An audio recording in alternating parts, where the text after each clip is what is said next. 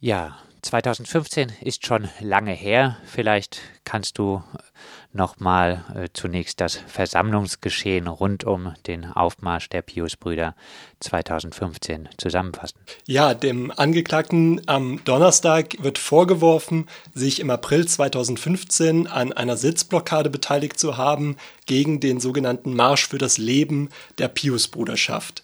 Ganz kurz vielleicht zu dem Protestgegenstand. Die Pius-Bruderschaft ist eine christlich-fundamentalistische Priestervereinigung, die jedes Jahr kurz nach Ostern in der Freiburger Innenstadt eine Prozession durchführt, den sogenannten Marsch für das Leben. Und mit diesem Aufzug protestieren die Pius-Brüder gegen die Durchführung von Schwangerschaftsabbrüchen und sprechen damit Frauen implizit das Recht auf Selbstbestimmung über ihren Körper ab.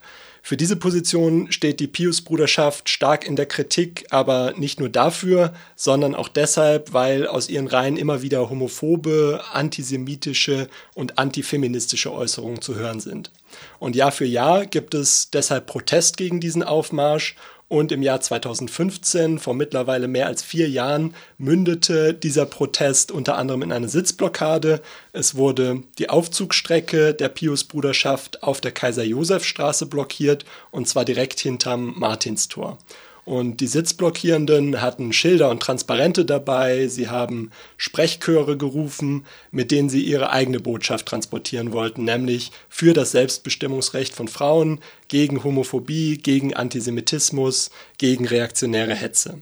Und an dieser Sitzblockade beteiligte sich auch der Angeklagte, dem die Freiburger Staatsanwaltschaft nun vorwirft, er habe die Versammlung der Pius-Bruderschaft grob gestört und dadurch sei der Straftatbestand der Versammlungssprengung verwirklicht. David Werdermann und ich verteidigen den Angeklagten in diesem Verfahren mit Unterstützung der Gesellschaft für Freiheitsrechte und des Arbeitskreises kritischer Juristinnen und Juristen Freiburg. Die Blockade fand vor dem Martinstor statt, wenn Einsatzleiter Hochuli gewollt hätte hätte der Aufmarsch äh, der Pius-Brüder am Rand äh, des Tors vorbeigeführt werden äh, können. Äh, der Einsatzleiter entschied sich aber, die Blockade zu räumen. Ich hatte es schon gesagt, letztlich geht es im Prozess um die Frage, ob die Versammlungsfreiheit auch für die Blockade ähm, gegolten hat. Ähm, welche Auffassung vertritt die Freiburger Staatsanwaltschaft? Ja, dem Angeklagten wird einzig vorgeworfen, an der Sitzblockade teilgenommen zu haben. Und die Freiburger Staatsanwaltschaft argumentiert, dieses Blockieren der Aufzugstrecke, das stelle in diesem Fall zwar keine Gewalt dar, aber es liege zumindest eine grobe Störung einer anderen Versammlung vor, denn der Aufzug der Pius-Bruderschaft sei durch diese Sitzblockade verzögert worden zu der Frage, ob jetzt die Versammlungsfreiheit speziell auch für die Sitzblockade gilt. Damit hat sich die Freiburger Staatsanwaltschaft unseres Erachtens nicht hinreichend auseinandergesetzt bei der Anklage.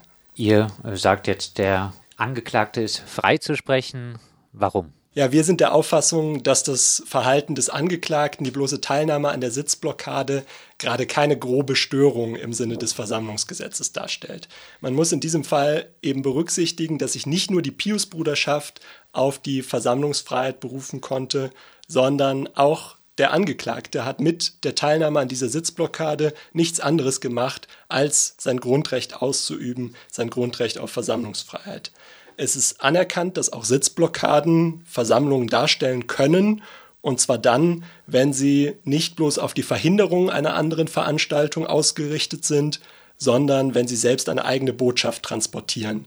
Und das war hier ganz klar der Fall. Den Blockierenden, denen ging es nicht allein darum, private Selbsthilfe zu üben, sondern sie wollten mit dieser symbolischen Blockade des Martinstors als Tor zur Innenstadt ein Zeichen setzen für das Selbstbestimmungsrecht von Frauen und gegen das reaktionäre Weltbild der Pius-Brüder.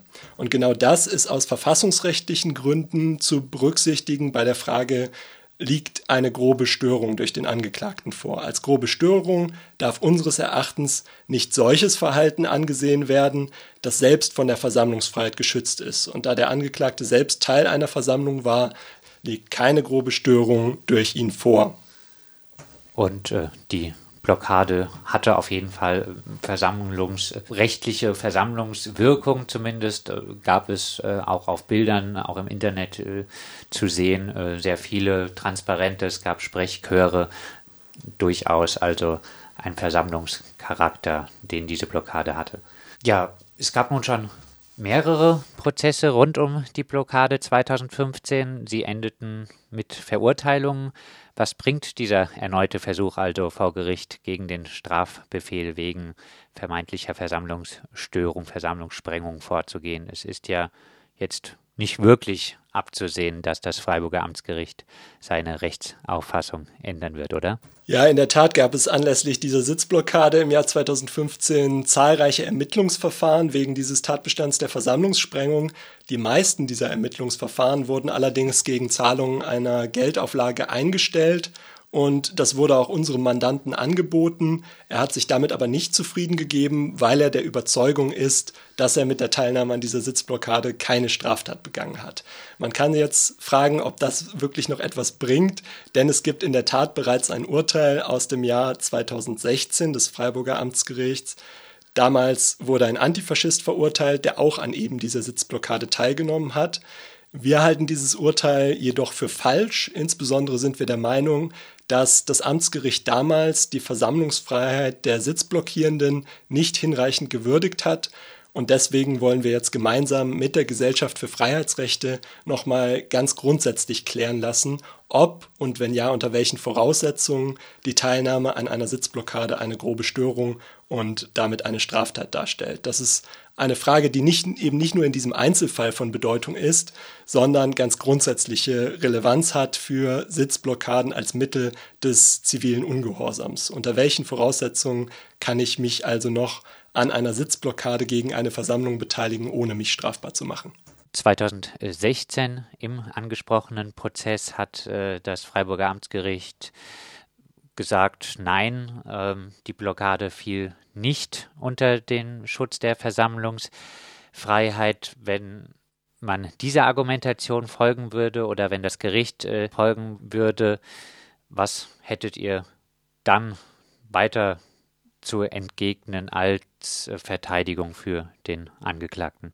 Unseres Erachtens muss das Gericht, selbst wenn es hier nicht die Versammlungsfreiheit der Sitzblockade anerkennt, dennoch zum Ergebnis kommen, dass dieser Tatbestand der Versammlungssprengung nicht erfüllt ist, denn der Begriff der groben Störung impliziert ja gerade, dass nicht jede kleinere Störung gleich strafbewehrt ist, sondern es gibt auch einfache Störungen, die zwar rechtswidrig sind, gegen die die Polizei dann auch einschreiten darf, die aber nicht die Schwelle zur Strafbarkeit überschreiten.